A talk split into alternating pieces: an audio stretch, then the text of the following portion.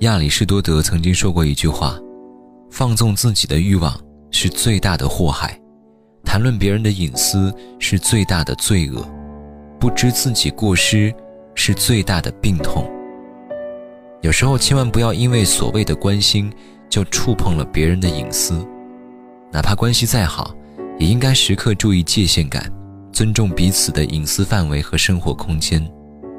唯有清醒认识到这一点。一段关系才能够长久。嘿，你好，我是罗阳，今天跟你分享的关键词：维持。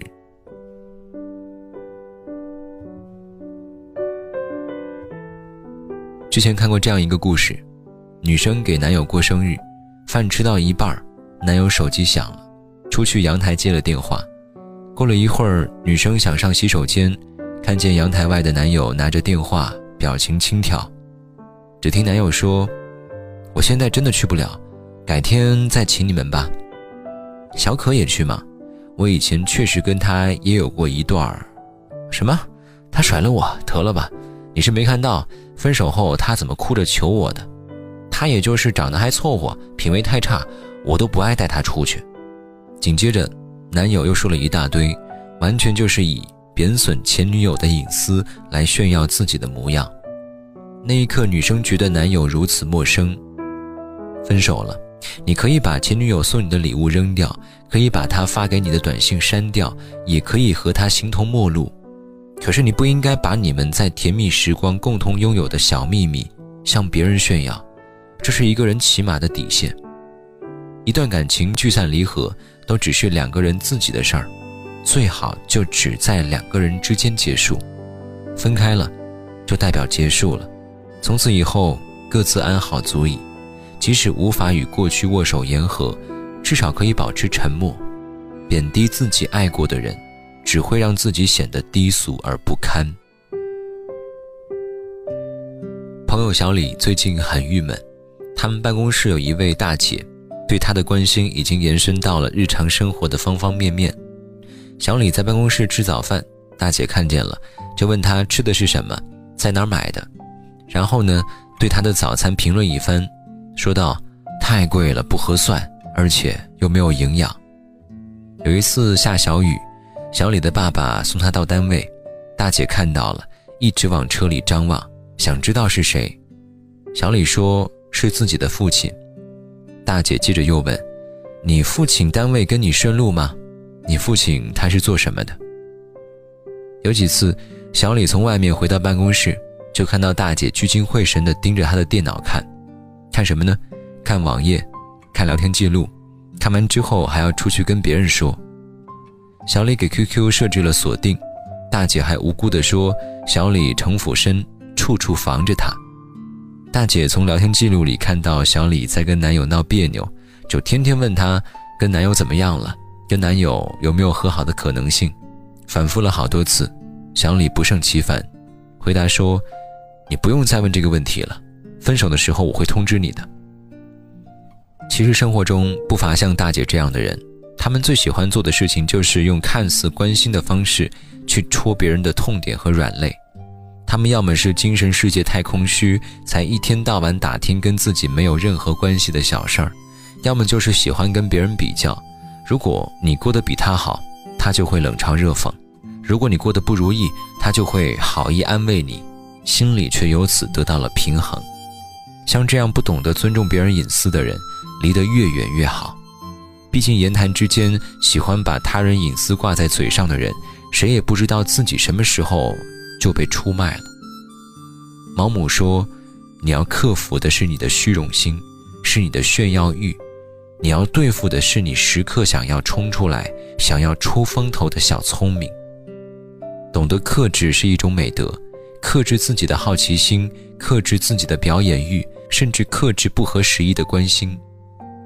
我们都说君子之交淡如水，热情但不逾矩，自由但不放纵，就像是如水一般清澈平淡的关系，才能够长久的交往下去。我希望，你我都可以尊重彼此的隐私，保持合适的界限感，拥有舒服的人际关系。如果方差是结局出口，我已无路可走，心被拒在你的左手。哪有权利说是和否？甘愿只做某某，我早知道不该停留。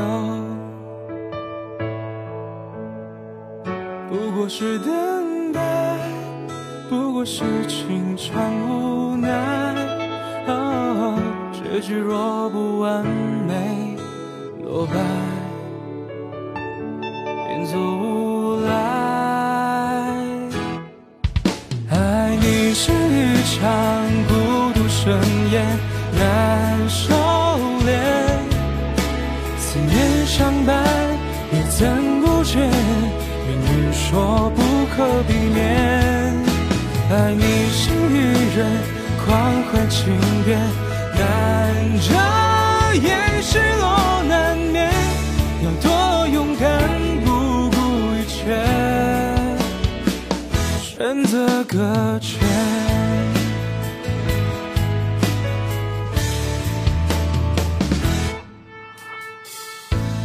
在你身边。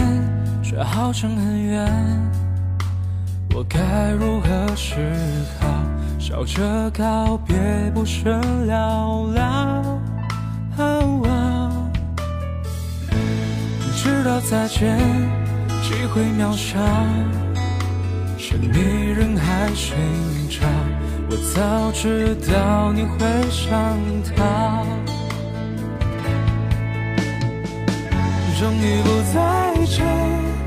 终于是不再留恋，啊结局若不完美，消散，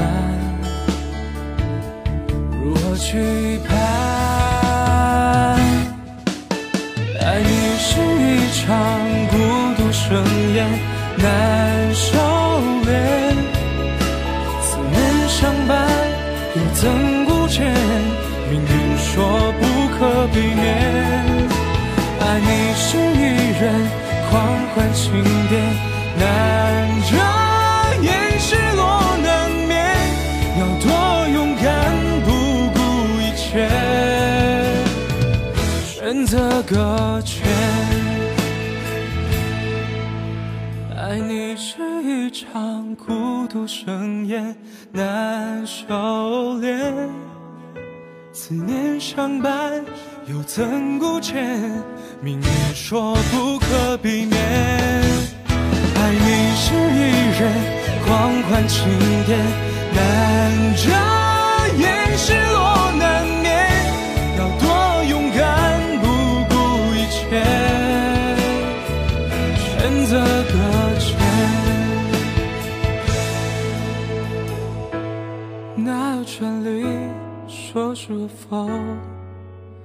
但愿只做某某，我早知道不该停留。